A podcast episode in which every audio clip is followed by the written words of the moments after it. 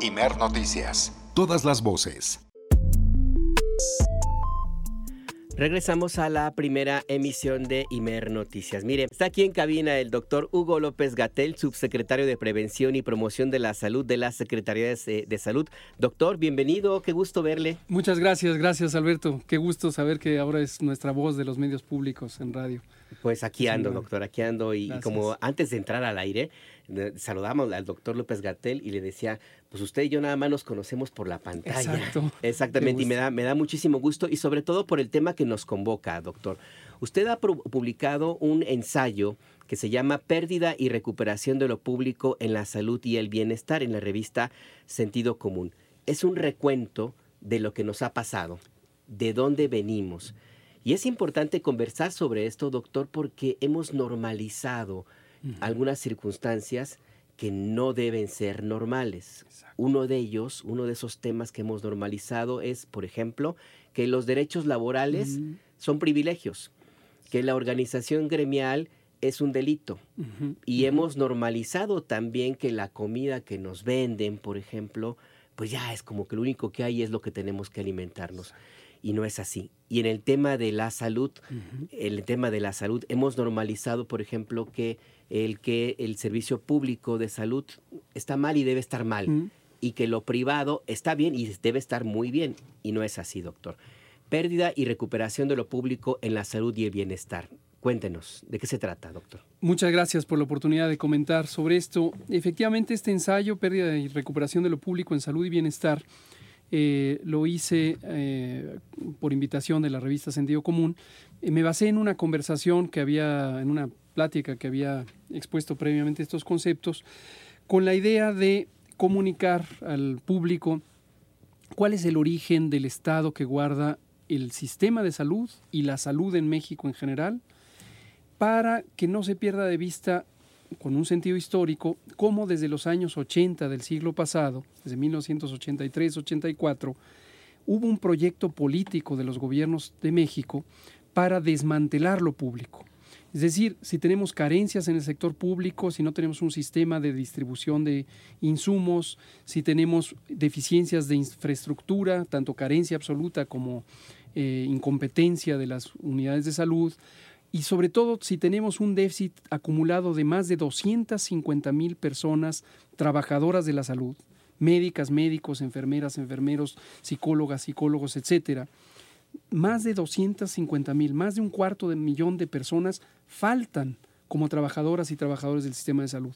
Esto no es un accidente, esto es consecuencia de un proyecto formalmente establecido por el gobierno en los tiempos en que gobernó el presidente Miguel de la Madrid para desmantelar lo público. No es, desde luego, una eh, intención criticar solo por criticar o pensar que no se hizo nada bien en el pasado. Hubo éxitos, hubo inversión pública, hubo desarrollo, pero el proyecto estaba organizado para abrir el campo al sector privado y sustituir con él lo que había del sistema de salud público. Y esto al cabo de los años, esto el propio presidente lo ha expresado en la conferencia matutina en varias ocasiones, ayer que fue el aniversario número 80 del Instituto Mexicano del Seguro Social, él lo volvió a detallar. Esta falta de inversión en el sistema de salud público, en la parte pública del Sistema Nacional de Salud, tenía como intención abrir el campo al mercado, a los negocios privados, porque esa era la visión ideológica de todos los gobiernos de México a partir del gobierno de Miguel de la Madrid y hasta el gobierno de Enrique Peña Nieto. Por eso hablamos de pérdida de lo público. Ahora hablamos también con optimismo, con esperanza y con hechos contundentes que ya hemos logrado de recuperación de lo público. Porque en este momento el proyecto de la Cuarta Transformación, eh, el programa de la Cuarta Transformación en el campo del sector salud, implica reconstruir la capacidad del Estado mexicano a partir de las instituciones públicas, a partir del gasto público en salud que se ha mantenido y ha crecido a lo largo de estos cuatro años, contrario a las mentiras que difunden los medios corporativos que hablan de una reducción de la inversión del presupuesto en salud. Ha crecido y además se está administrando eficientemente para lograr restablecer hospitales, consultorios, centros de salud y dotar de personal de insumos, de equipo, para tener un sistema de salud que pueda atender las necesidades de la población mexicana. Desde 1986, cuando México entró al GATT, que luego se convirtió en la Organización Mundial de Comercio, ya fue como el paso abierto, abiertísimo, le, le llamo yo, doctor, de una transformación del paradigma del gobierno mexicano. El gobierno mexicano hasta, digamos, pongámosle esa fecha, 86, tenía por lo menos la idea de la protección a partir del bien público pero una vez que se entró a este sistema de el, acuerdo general de aranceles y comercio, fue como la justificación de que lo público había fracasado y que era necesario virar a lo privado para poder mantener el bienestar, entre comillas, de los mexicanos. Se aprovechó el mundo, el mundo capitalista de una circunstancia difícil, no solamente en México, sino en muchos países de América Latina, de deuda, de corrupción y de fracaso, de crisis económica. La inflación era enorme, brutal en ese entonces. A partir de ese momento empezaron a ocurrir ciertos temas que usted plantea en el ensayo, doctor, que me llaman la atención, porque justo ocurre que ese tipo de circunstancias las asumimos como la salvación. Y no era tal, doctor. Pienso, por ejemplo, en los seguros médicos. Pienso, por ejemplo, en algo que usted llama la desarticulación de la producción intelectual en la formación de, médicos, en la reducción de la matrícula para los estudiantes de medicina.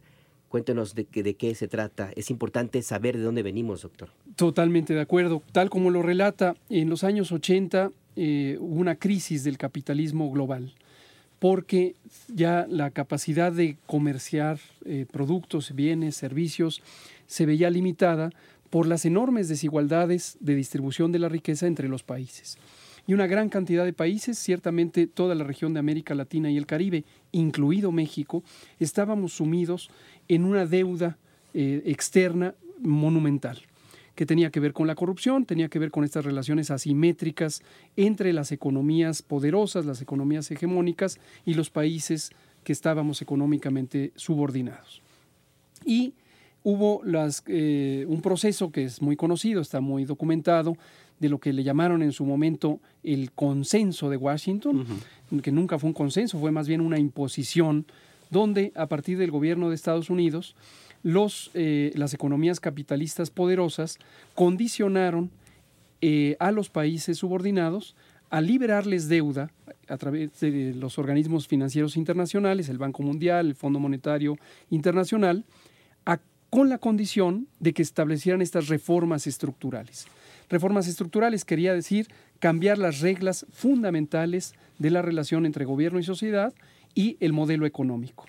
Y ese modelo económico estaba encaminado a reducir la presencia de lo gubernamental, de lo público, de lo social, para que hubiera oportunidades de negocio, que era el propósito fundamental, expandir el capital privado.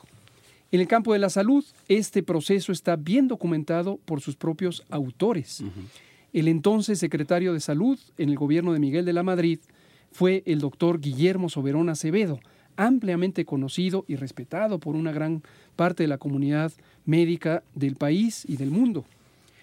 Este doctor Guillermo Soberón tiene múltiples escritos, libros, artículos que detallan cuál era el plan y cómo lo fueron ejecutando en ese sentido. Pongo el caso eh, de la carencia de personal de salud. El propio Guillermo Soberón, el propio doctor Soberón, que fue rector de la Universidad Nacional Autónoma de México, en su momento instruyó para que las escuelas de medicina, la Facultad de Medicina del campus de CEU y las otras eh, escuelas que había en la universidad en ese tiempo, redujeran la oferta educativa. Hay un dato muy palmario, eh, las generaciones de la Escuela de Medicina eran de 8 a 10 mil personas que ingresaban, estudiantes que ingresaban a estudiar medicina. Se redujeron prácticamente en dos años a mil personas. Es decir, 10 veces se redujo la posibilidad de formar médicas, médicos, y eso, posteriormente, si lo vamos acumulando año tras año, tomando en cuenta que solo una cuarta parte de los que se inscriben terminan la educación, nos va reduciendo la cantidad de personas que pueden estar al servicio público del el cuidado de la salud. Entonces, esto ilustra cómo esa acumulación hacia lo privado y reducción hacia lo público fue dando lugar a un sistema de salud verdaderamente incompetente para resolver las necesidades de la población mexicana. Pero un eh, elemento último que quiero comentar ahora es, eso se fue justificando, como usted bien señala, con una lógica ideológica que fue sembrada en generaciones y generaciones. Hoy más de la mitad de la población mexicana nació en el tiempo del neoliberalismo y tiene sembrada la idea de que lo privado es mejor que lo público, de que hay que preferir eh, mecanismos de comercialización en lo privado en vez de inversión social desde el gobierno, desde lo público, y hay un desprestigio sistemático de las instituciones, como si necesariamente lo privado fuera mejor que lo público, y hay evidencia sólida de que no lo es necesariamente. Y es importante hacer esta puntualización. Se tradujo no necesariamente en temas de discusión pública, discusión política, sino en asuntos tan cotidianos, tan cotidianos como recuerda, doctor, y si quiere, porque tenemos que hacer una pausa. Correcto. Ahorita regresamos para tocar este, este punto. Em, ¿Recuerda usted las ofertas de empleo? que decía se solicita ingenieros, solicita médicos y la frase. Que no vengan de la UNAM, del POLI, de las UNAM, absténganse. Exactamente. Así era. Es importante tomar, tocar este punto y otros, pero vamos a hacer una pausa y regresamos. Son tres minutos, no se vaya. INER Noticias. Información que amplía tu espectro. Somos Radio Pública.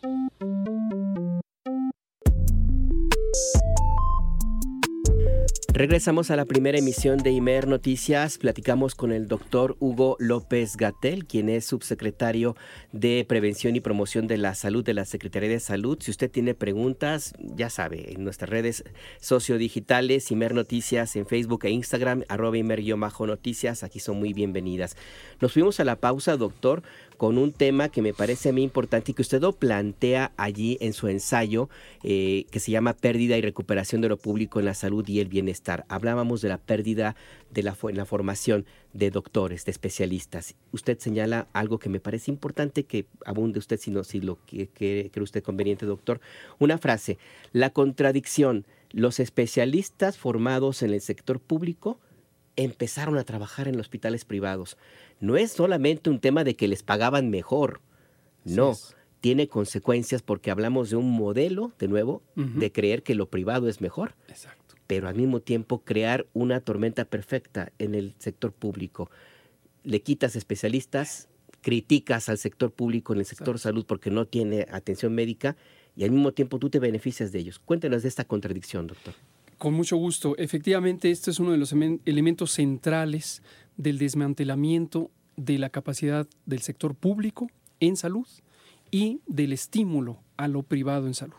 Esto ocurrió durante los años 80 del siglo pasado, 1983, prácticamente los años 90, y eh, la característica es esta para que el auditorio lo pueda visualizar. Las grandes personas eh, profesoras, digamos, las personas emblemáticas que tenían eh, la capacidad de instruir a los que se formaban en medicina o se formaban como especialistas, las residencias médicas, en los hospitales públicos.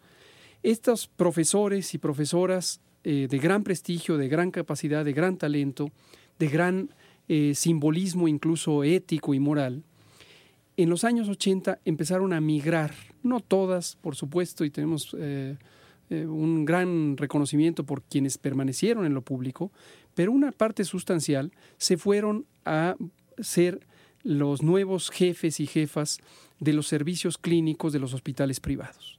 Ese fue el tiempo, recordarán quienes tengan más de 40, 50 años, que se estableció el primer hospital privado corporativo en México. Hoy se llama Hospital Ángeles, en el Pedregal, en su momento se llamaba Humana, y es una corporación de Estados Unidos que entró a México con un plan de negocios clarísimo. Y empezó este modelo de hospitales corporativos. No es un hospital, sino son eh, varias decenas de hospitales que empezaron a absorber pequeños sanatorios que eran eh, eh, familiares o, de pequeños grupos gremiales y para dotarlos de capacidad empezaron a incorporar en sus contratos a estas personas que eran los grandes y las grandes maestras del sector público. Como consecuencia, tuvimos un reforzamiento de la capacidad en lo privado, el prestigio profesional se trasladó hacia lo privado, al tiempo que se perdía en lo público, porque nos quedamos sin los cuadros profesionales que guiaban la práctica de la medicina académica de alta calidad en el Centro Médico Nacional Siglo XXI, en el Hospital 20 de Noviembre, en los distintos institutos nacionales de salud. Y este personal ahora estaba en el sector privado.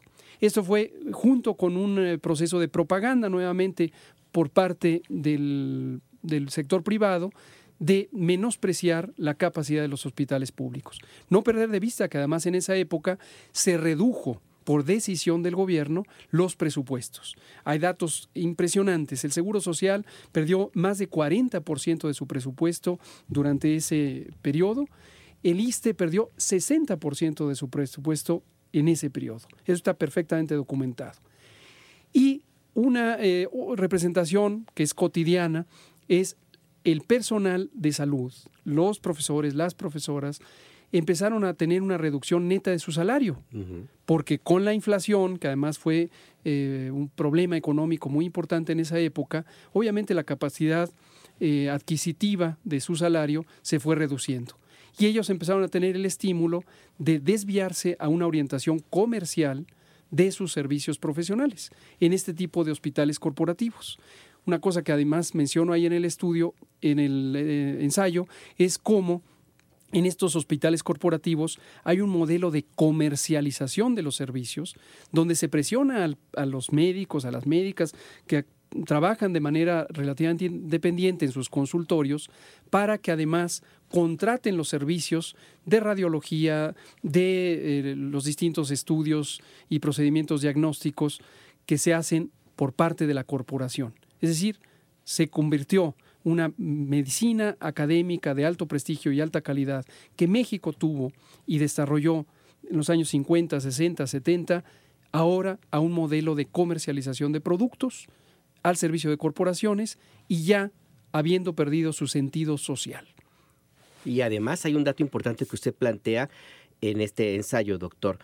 Empezó a primero de una forma, digamos, em, em, en corto, eh, a negociarse la contratación de seguros médicos. Ah, esto es impresionante también. Sí, es, que, es, es que es importante este punto porque, insisto, no podemos normalizar lo que nos sucedió.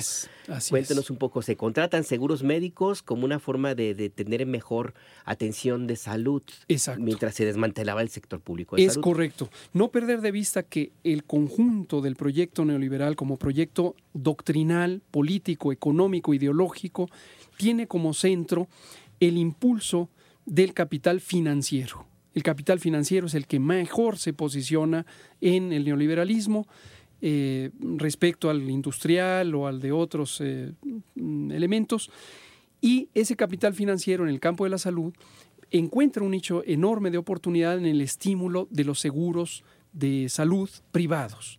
Empiezan a entrar corporaciones de, servicios eh, de aseguramiento eh, internacionales, algunas pocas que existían nacionales empiezan también a crecer y se busca que el aseguramiento de salud, las cuotas que pagaban eh, los trabajadores al Seguro Social o los trabajadores al Servicio del Estado al ISTE, empiecen a ser desplazadas a la contratación de seguros privados.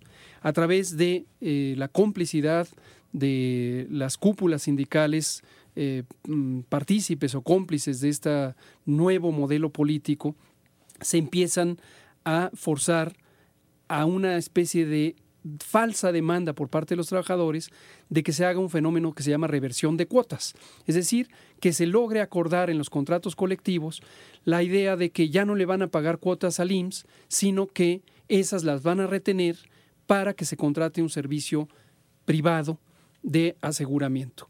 Eh, con una empresa de seguros que a su vez ofrezca un portafolio de servicios con médicas, médicos, consultorios, hospitales que son privados. El resultado es obvio, esto lleva a que se desmantele la capacidad financiera de las instituciones públicas y se traslade ese dinero hacia el sector privado. Hay otro tema importantísimo que usted toca y que tiene que ver con la vida misma de los mexicanos, que tiene que ver lo que comemos, doctor. Y me parece importante porque usted lo, lo plantea aquí en este ensayo y si me lo permite, yo lo quiero plantear a partir de una, una anécdota personal que platicamos fuera del aire. En los años 90, muy al, a principios de los 90, em, yo me enojé mucho, doctor, porque se tomó una determinación que me pareció en su momento, me llamó la atención, pero que luego tuvo consecuencias. Las tortillas. En ese entonces las tortillas se, se elaboraban con maíz nixtamalizado. Y era la, usted iba a cualquier lugar y la tortilla estaba ahí, la, molienda, llegaba el grano de maíz y, molía su grano, usted lo podía llevar y, es, y, y, dale, pues comía sus tortillas. El presidente entonces Carlos Salinas de Gortari publicó un decreto para prohibir o para restringir muchísimo la producción de tortillas de maíz nextamalizado y las transformó, las obligó a que fueran hechas con harinas de maíz. Esta determinación tuvo sus consecuencias, en primer lugar, en términos muy extraños, porque el único productor de harinas de maíz privado porque había de, parte del gobierno, creo que esa era Minsa, no, recuerdo la empresa exactamente. Y el único productor privado de harinas de maíz era curiosamente una empresa propiedad del consuegro ah. del papá de Carlos Salinas de Gortari y de don Raúl Salinas Lozano, mm. el dueño de ahora dueño de, de, Banorte, por ejemplo. Mm. Era el único que producía tortillas, harinas de maíz en, en, México y bueno, por supuesto que tuvo un beneficio importantísimo allí. Pero salgámonos de esta parte de la, del negocio, doctor. Mm. Las harinas de maíz no tienen las mismas propiedades del maíz nixtamalizado y además, ojo, se pueden manipular, doctor. Así es. Esto es un problema también muy importante que eh, lo mencionamos en el artículo. El neoliberalismo, el proceso de conversión de la economía y del pensamiento político del país, que está encaminado a favorecer lo privado sobre lo público y a restringir las capacidades públicas del Estado mexicano, y que ocurrió, fenómeno que ocurrió en muchas partes del mundo, justamente tiene como características que se desarrolló además sumado a la corrupción. Este eh, caso que es emblemático, como un presidente le dedica prácticamente el espacio comercial a su familiar más cercano, revela cómo la corrupción a lo largo de todos estos 40 años de progresión del neoliberalismo fue la punta de lanza en la que el sector privado fue apropiándose del sector público. Por eso hemos señalado muchas veces que, a diferencia de lo que se ha querido hacer ver, como si la corrupción se originara en el gobierno, en realidad la corrupción se origina de intereses privados que buscan expoliar al gobierno. Ciertamente los presidentes antecesores durante estos 40 eh, años que estamos hablando, desde los años 80, fueron precisamente los eh, guiadores de la corrupción para abrir a la privatización de lo público y además favorecer a sus amigos, a sus familiares. Ahora, lo que usted dice en términos de salud es crucial. La alimentación de las personas mexicanas se basa mucho en el maíz. El maíz, por eso está el movimiento Sin maíz no hay país, lo que ha impulsado es una alimentación saludable. Pero si tenemos una conversión de una alimentación saludable a partir de un maíz en el que México es un productor eh, autosuficiente y además de maíz de alta calidad, con una gran diversidad biológica, ecológica, nutricional, y lo reemplazamos por harinas que no tienen la misma capacidad eh, de eh, enriquecimiento nutricional, estamos precarizando la dieta de las personas mexicanas. La epidemia de obesidad, sobrepeso, diabetes, hipertensión y múltiples cánceres, la epidemia de enfermedades crónicas no transmisibles, tiene que ver precisamente con esa conversión de los patrones de alimentación, que no es consecuencia de decisiones individuales. Esa conversión tiene que ver con cambios económicos, cómo se produce, cómo se comercializa y qué está disponible para el consumo. El ejemplo de esta atrocidad de obligar desde el gobierno, desde la presidencia, en los tiempos de Carlos Salinas de Gortari, a despreciar la riqueza eh, alimentaria del maíz nativo mexicano y sustituirlo por un maíz de menor calidad en forma de harina, es la punta de un largo proceso de destrucción de la soberanía alimentaria, que a su vez llevó a una destrucción de las condiciones de salud del pueblo mexicano. Y no es nada más un tema político, doctor.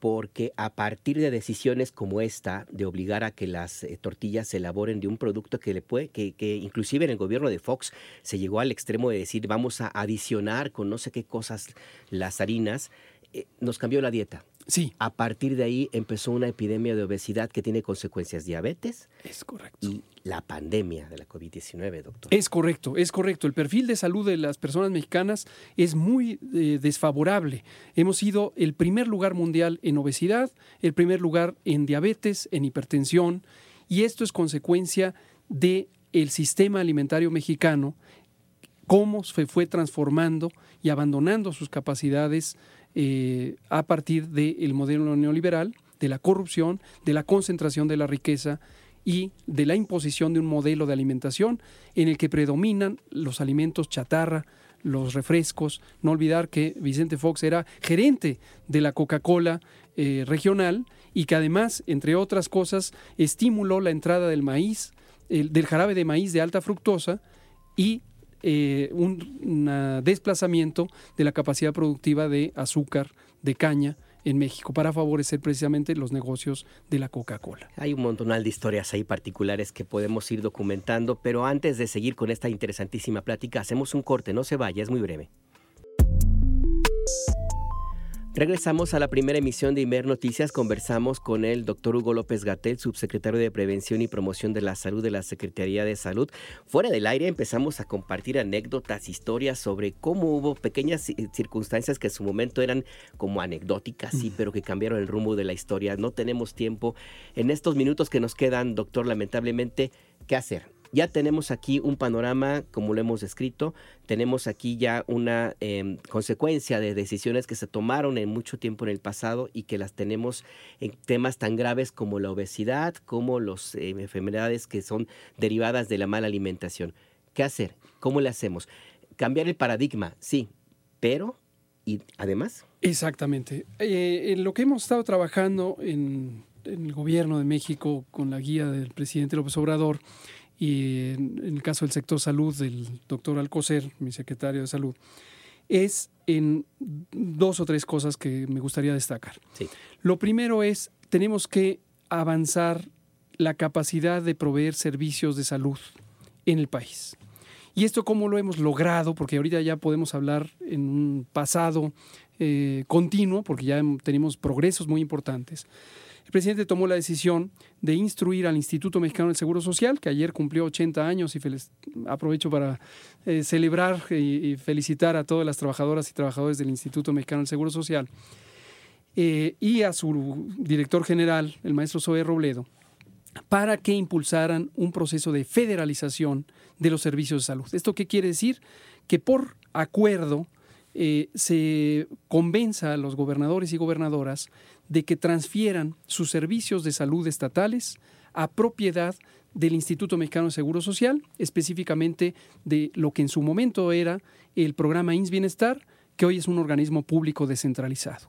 Eso nos ha dado resultados espectaculares que se presentan cotidianamente o cada semana en la conferencia matutina, en los, los martes, Hemos recuperado la capacidad de hacer cirugías, de hacer estudios diagnósticos, de hospitalización, de tener eh, surtimiento de recetas eh, ya en un alto porcentaje, prácticamente del 100% en algunos casos, de tener un modelo de organización de los servicios que sea efectivo, que no sea disperso, que no se eh, pierda la noción de a quién sirve, que es el pueblo de México.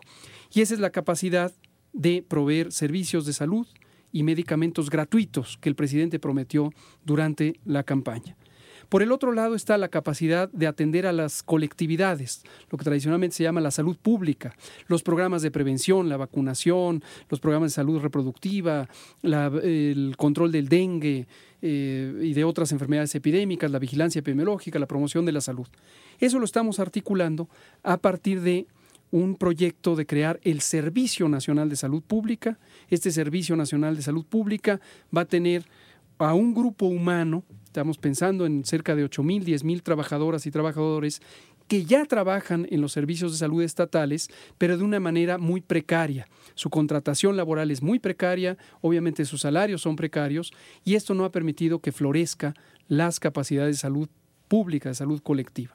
Además, estamos instaurando, esto va a ser materia de este año, un mecanismo de coordinación de la atención. Los centros de coordinación de la salud son eh, un mecanismo para tener cuando una persona necesita un servicio, una cirugía, la atención de una emergencia o un eh, estudio o un servicio programado, en cualquier circunstancia urgente o programada, puede acudir eh, por los enlaces que en su momento se establecerán a estos centros coordinadores, una atención telefónica, una página de internet nos estamos refiriendo. Y entonces lo que puede ser es que no tenga que estar buscando dónde le van a atender sino que los centros coordinadores articulan la capacidad de las instituciones públicas de salud para decir, usted va a tener una cita en este lugar, una cama en este otro lugar, eh, le están esperando en el servicio de emergencias de este otro lugar, según la necesidad y según los servicios que estén más próximos a la ciudadanía. Es una visión de organizar los servicios en torno a las personas, en torno a las comunidades y no en torno a burocracias o a la ineficiencia que en su momento pudieron haber tenido los servicios. En suma, estos dos elementos nos van a dar capacidad de dar servicios de salud y capacidad de atender las necesidades colectivas de la población. Y una última que quiero mencionar son las políticas públicas de salud que hemos venido instrumentando desde que inició el sexenio y que seguiremos con ellas. Los etiquetados de advertencia en los alimentos, el control del tabaco. Estamos celebrando que logramos ya tener un nuevo reglamento para el control de tabaco que nos pone a la vanguardia en toda la región de América Latina y el Caribe como el país con las eh, políticas públicas de control de tabaco más avanzadas. Tenemos la Estrategia Nacional de Prevención de Adicciones, tenemos la Estrategia de Prevención del Suicidio, tenemos una reconfiguración del modelo de atención de salud, tenemos una eh, eficiencia mucho mayor en la provisión de servicios de tratamiento y prevención del VIH-Sida, tenemos una Estrategia Nacional de Eliminación de la hepatitis C, tenemos protocolos de código infarto, código eh, cerebro, que nos permiten tener una respuesta más eficiente y más efectiva en el campo de la atención de infartos cerebrales y cardíacos, que son la primera causa absoluta de muerte, etcétera. Entonces, todas estas políticas generales están en el telón de fondo, pero van guiando la operación y la procuración de servicios de salud, tanto preventivos como curativos y rehabilitatorios para las personas. Me parece muy importante esto que, que menciona el doctor Hugo López Gatel y quiero agradecer la conversación porque partimos de una tesis que me parece fundamental. Ver a las mexicanas y los mexicanos como personas y no como una cuenta de banco. Exacto, exactamente. Ese es el enfoque que tiene la cuarta transformación. La protección de la salud es un derecho humano fundamental. Interesantemente, ese derecho se estableció en rango constitucional precisamente al inicio del neoliberalismo y el propio doctor Guillermo Soberón, que en su momento impulsó la deformación neoliberal y la reducción del sector público en salud, es quien consagró ese derecho. Pero hay dos maneras de lograrlo y nosotros pensamos que es a partir de lo público y a partir de reconocerlo como derecho, no como mercancía, que es como se conceptualizó la protección de la salud durante el neoliberalismo pues muchas gracias por, por, recordarlo, doctor, y sobre todo le quiero agradecer, se nos acaba el tiempo, qué lástima, porque hay un montón de temas ahí que quisiéramos conversar.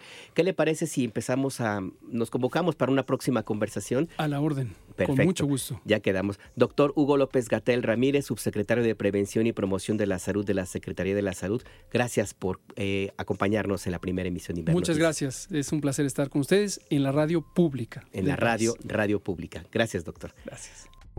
INER Noticias. Información que amplía tu espectro. Somos Radio Pública.